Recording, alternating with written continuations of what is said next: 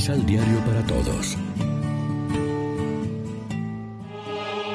Proclamación del Santo Evangelio de nuestro Señor Jesucristo, según San Lucas. Cuando Jesús terminó de hablar, un fariseo lo invitó a comer a su casa. Entró y se sentó a la mesa. Viendo esto, el fariseo le manifestó su asombro, porque no lo había visto lavarse las manos antes de la comida. Pero el Señor le dijo, Esos son ustedes, fariseos. Purifican el exterior de copas y platos, pero el interior de ustedes está lleno de rapiñas y perversidades. Estúpidos. El que hizo lo exterior, ¿no hizo también lo interior? Pero según ustedes, Basta dar limosna sin reformar lo interior y todo está limpio. Lección Divina En este martes 12 de octubre nos alimentamos una vez más con la palabra de Dios que nos ofrece la liturgia. Continúa el viaje de Jesús camino de Jerusalén. Lucas sitúa en este contexto una serie de recomendaciones y episodios. Durante tres días escucharemos sus duras denuncias contra los fariseos. Los fariseos eran buena gente, cumplidores de la ley, deseosos de agradar a Dios en todo, pero tenían el peligro de poner todo su empeño solo en lo exterior, de cuidar las apariencias, de sentirse demasiado satisfechos de su propia santidad. Por eso los ataca Jesús con el deseo de que reflexionen y cambien.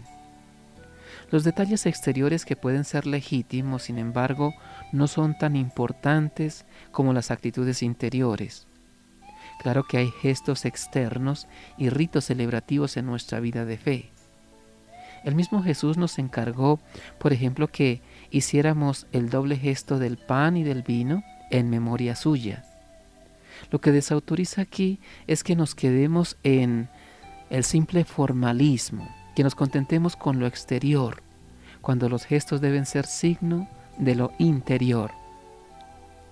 Puede haber en nuestra vida cotidiana escándalos farisaicos, equivalentes si nos contentamos con limpiar lo de fuera, mientras que lo de dentro lo tenemos impresentable, si ponemos demasiado énfasis en los detalles insignificantes y casi hacemos depender de ellos la justicia o la salvación de alguien. Reflexionemos.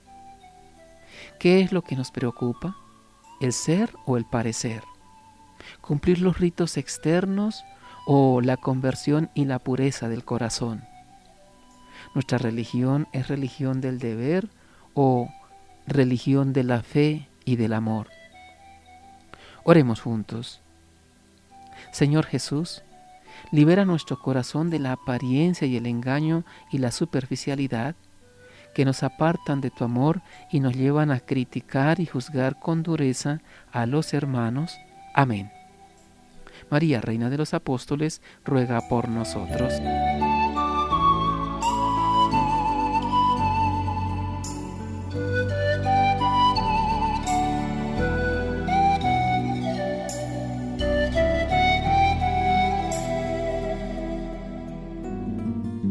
Complementa los ocho pasos de la Alexio Divina adquiriendo el emisal Pan de la Palabra en Librería San Pablo o distribuidores. Más información www.sanpablo.co Pan de la Palabra. Vive la reflexión.